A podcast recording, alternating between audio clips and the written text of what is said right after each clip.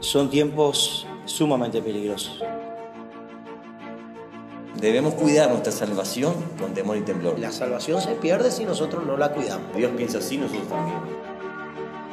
Por eso nuestro principal maestro es Jesús. Señor, ¿a quién vamos a ir si tú tienes palabra de vida eterna?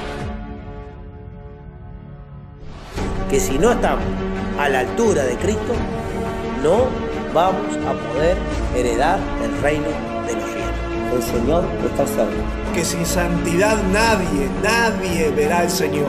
Eso hizo Jesús. Me quitó la oscuridad y me dijo, no peques más. Si vivimos en el Espíritu, andemos también por el Espíritu. Voy a leerlo en la escritura. ¿Lo dice la escritura? ¿Sí o no? ¿No lo dice? Entonces no lo es así. Y la ley es importante, pero Jesús es el cumplimiento de la ley. Él vino a cumplir la ley en su persona. Dios nos enseñó a guardar su palabra, a guardar sus mandamientos. Porque la palabra de Dios es para todos. Maestro, di a tus seguidores que se callen. Les digo que si esta gente calla, entonces las piedras gritarán.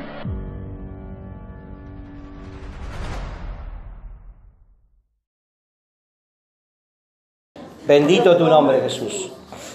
Cuando lo tenga puede decir amén, hermano. Vamos a estar puestos de pie. Vamos a compartir el versículo 20 y 21 de la epístola de Judas. Esa epístola hermosa, hermano. Toda la palabra de Dios es hermosa. Pero la epístola de Judas nos hace una exhortación especial y creo que nos viene muy bien para el tiempo en el cual estamos viviendo. Amén. Gloria a Dios. Gloria a tu nombre, Jesús. Aleluya. ¿Lo tiene, hermano? Leemos el nombre del Padre, del Hijo y del Espíritu Santo. Amén. Mas vosotros, oh amados, edificándoos sobre vuestra santísima fe, orando por el Espíritu Santo, conservaos en el amor de Dios, esperando la misericordia de nuestro Señor Jesucristo para vida eterna. Amén. Bendito tu nombre, Jesús. Y vieron algunas recomendaciones que nuestro Señor Jesucristo hizo antes de ascender. Hubieron algunas cosas que Él habló que iban a faltar en los tiempos en los cuales nosotros estamos viviendo, hermano. Porque Él era la palabra. Y Él sabía todas las cosas, hermano, y las sabe todas, amén. Y sabía que en el tiempo que nosotros íbamos a vivir, nos iban a faltar algunas cosas. Iban a escasear en la tierra. Y a través de la palabra de Dios nosotros lo podemos ver, hermano. ¿Recuerdan la parábola de la viuda y el juez injusto? Que dice que aquella mujer se acercaba a aquel hombre porque en busca de justicia. Y dice que aunque él no temía ni a Dios ni a hombre, dice, que le hizo justicia por causa de su perseverancia. Porque estaba allí, porque era importuna, estaba permanentemente allí golpeando las puertas de ese juez. Entonces el Señor Jesús compara esa acción y nos dice a nosotros allí, si Él, si el Señor se tardará en hacer justicia a sus escogidos que claman a Él día y noche, dice. ¿Se tardará el Señor en hacer justicia a sus escogidos que claman a Él día y noche? No, no se tardará más. El Señor hace justicia por su pueblo, por sus escogidos, por sus hijos. Él hace justicia, hermano. Nosotros descansamos en Él. Los tiempos están en sus manos. Él tiene los tiempos, todas las cosas en sus manos. Y no lo podemos manejar nosotros. Pero es una realidad que Dios hace justicia. Hace un tiempo atrás el predicador decía que él confiaba en, en la justicia de Dios. Y ponía su vida allí, delante de Dios, para que Dios hiciese justicia acerca de todas las cosas. Y eso es importante, hermano. Que nosotros sepamos que Dios es quien hace justicia a favor de nosotros y de nuestra vida. Es sumamente importante. Saber en quién hemos puesto nuestra confianza, hermano. Amén. Así que esta mujer dice que iba allí y perseveraba cada día, porque quería su propiedad. Y Jesús utiliza esa capacidad que tuvo esa mujer para ilustrar a sus hijos en el tiempo en el cual vivimos nosotros. Y cuando termina esa parábola allí en el capítulo de Lucas, 18 de Lucas, dice, pero cuando viniera el Hijo del Hombre, dice, ¿hallará fe en la tierra? Dios. ¿Hallará fe en la tierra el Señor, el Hijo del Hombre, cuando viniere? En su retorno. Y esa es una pregunta que nos debemos hacer nosotros, hermano, para saber en quién estamos confiando nosotros. ¿Dónde está puesta nuestra confianza como hijos de Dios? Es muy importante, hermano.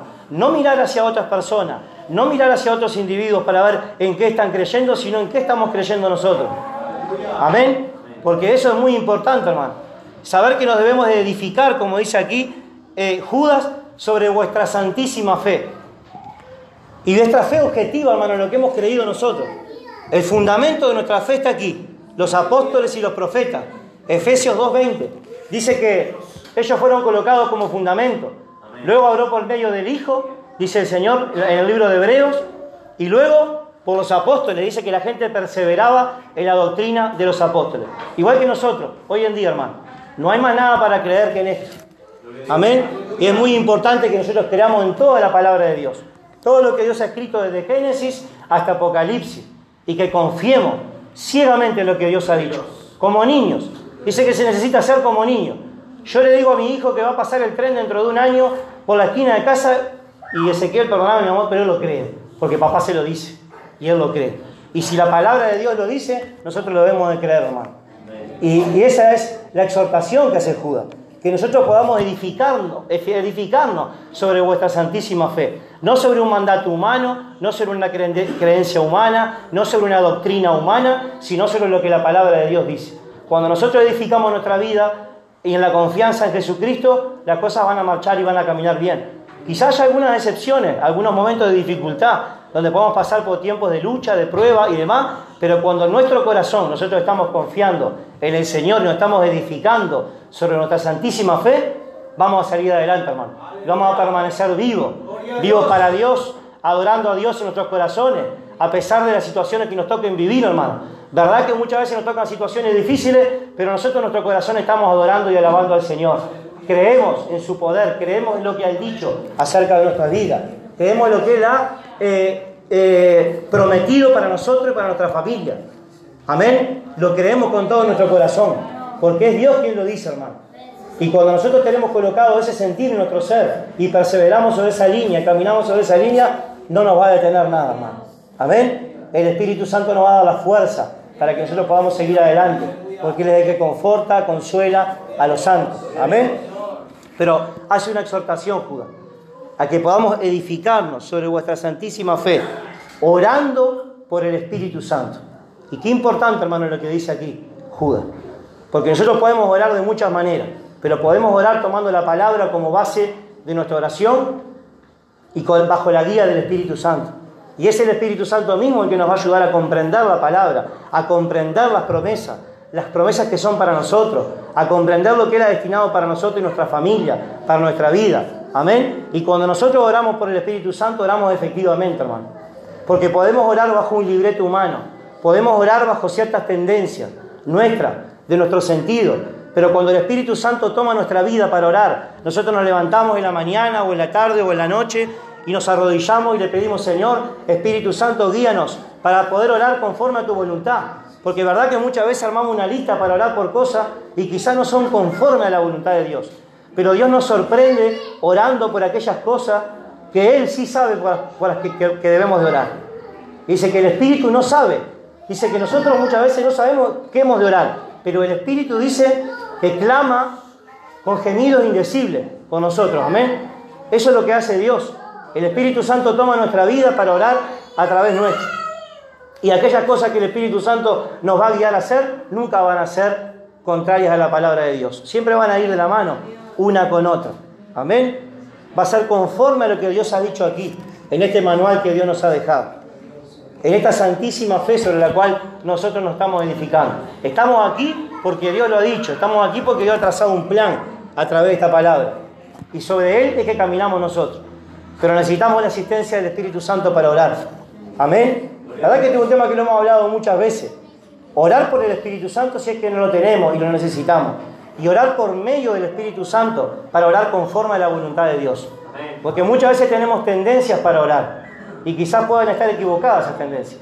Pero cuando el Espíritu Santo toma nuestra vida para interceder y para orar, vamos a orar conforme a la voluntad de Dios. Hace unos días atrás recibimos una enseñanza de que muchas veces comenzamos a hablar en lengua, en lengua, y hablamos en lengua quizás de un lugar o una región o nación en donde estamos y nos sorprendemos hablando de la lengua de esa región o de esa nación, o estamos clamando por algo o por alguien y no sabemos, pero el Espíritu Santo nos está guiando a hacerlo. Y este es un tiempo en el que debemos de orar no solamente en esos tiempos que apartamos especiales, hermanos, sino que cuando el Señor nos colocó la armadura, dice que nos colocó la armadura, y luego dice Pablo, orando en todo tiempo, con toda oración y súplica en el Espíritu, dice, y velando en ello con toda perseverancia, dice, por todos los santos y por mí, dice, a fin de que me sea dada palabra para hablar con denuedo, dice el apóstol. Amén. Se da cuenta de la importancia que tiene, porque no solamente oramos por todo, hermano, permanentemente. Esa es la realidad, hermano. Nosotros debemos orar por la paz de Jerusalén. Debemos de orar por cada uno de nosotros, hermano. Es un mandamiento que Dios nos hace. Y cuando eso no sucede, muchas veces nuestra oración es tendenciosa hacia algún lugar y es que ahí es cuando fallamos y perdemos tiempo. ¿Verdad que perdemos tiempo, hermano? Muchas veces hemos encontrado testimonios de personas que están perdido el tiempo ayunando por cosas que no corresponden. Amén. O por añadidura o por cuestiones que no convienen, hermano, y que son una pérdida de tiempo. También nos puede pasar con la oración.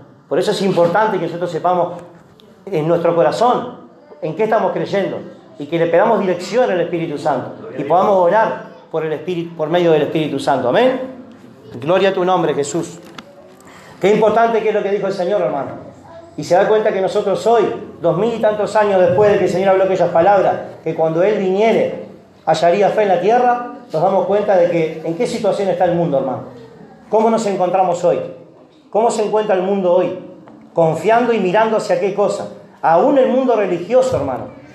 Aquellos que ya tienen un tiempo de vida en el cristianismo, aquellos que ya tienen un tiempo de vida en Cristo, sabemos muchas veces hacia qué, cosa se está mirando muchas veces, hermano. Y si nuestra confianza está puesta en Dios, en las personas, o vaya a saber en qué cosa está puesta, hermano. Amén. Pero que Dios nos ayude y nos dé la fuerza, ¿ven? Para que podamos alcanzar victoria en este tiempo. Porque para eso nos ha apartado Dios, hermano.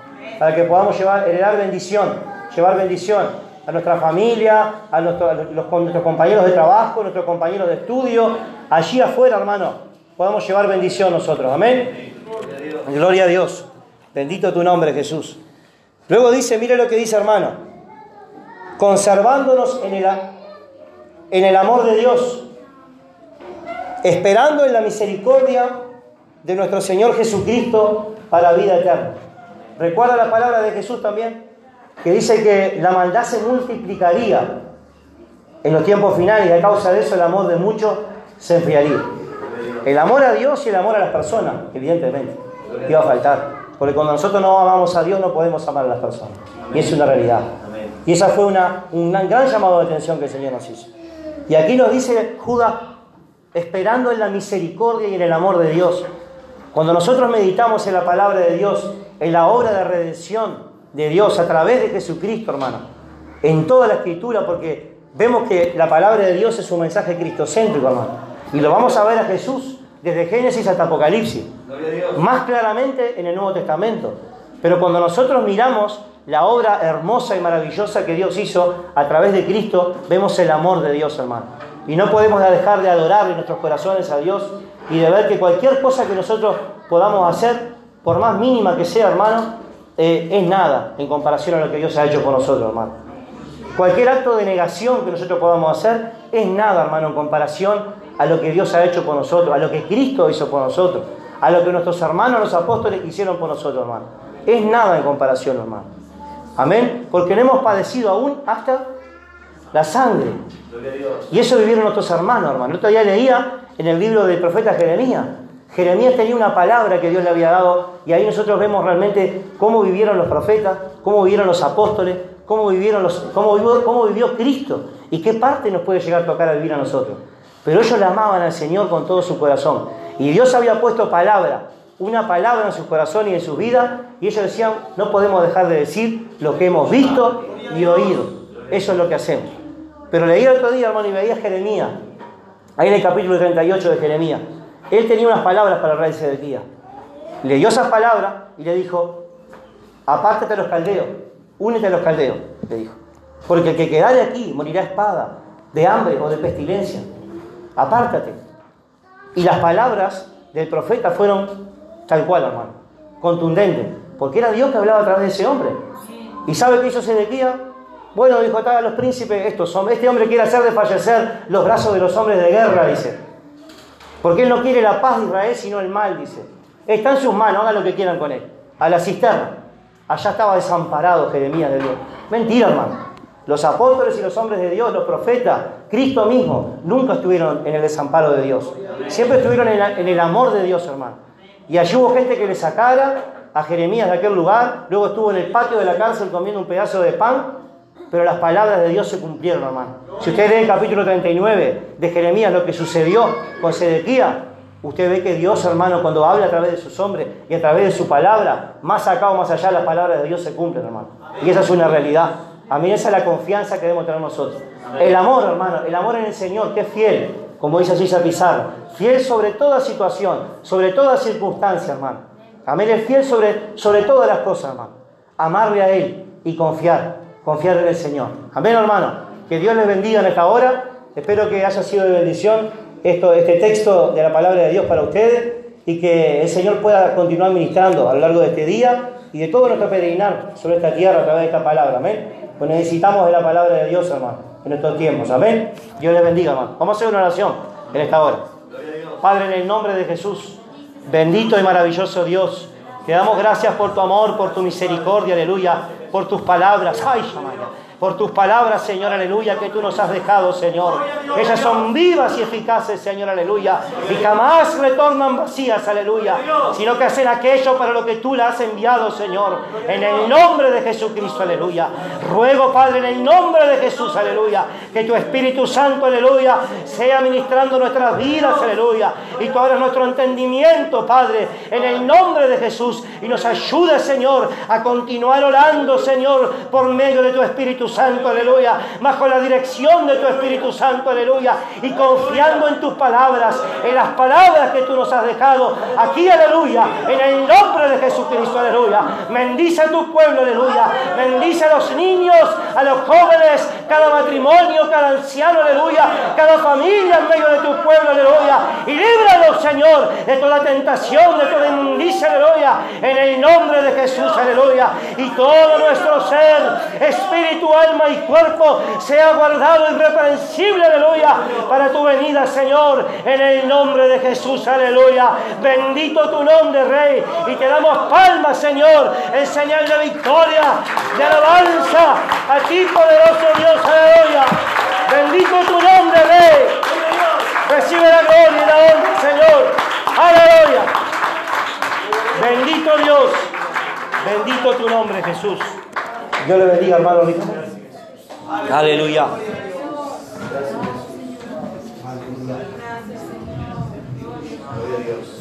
Dios le bendiga, hermanos. ¿Cuánto gracias a Dios por su palabra? Gloria a Dios. Vamos a pasar una alabanza. Vamos a hacer una alabanza, el hermano Eliseo, hermano Santiago. Gloria a Dios. Gracias, Padre Celestial. Te alabamos, Señor. Gracias. Alabamos a Dios.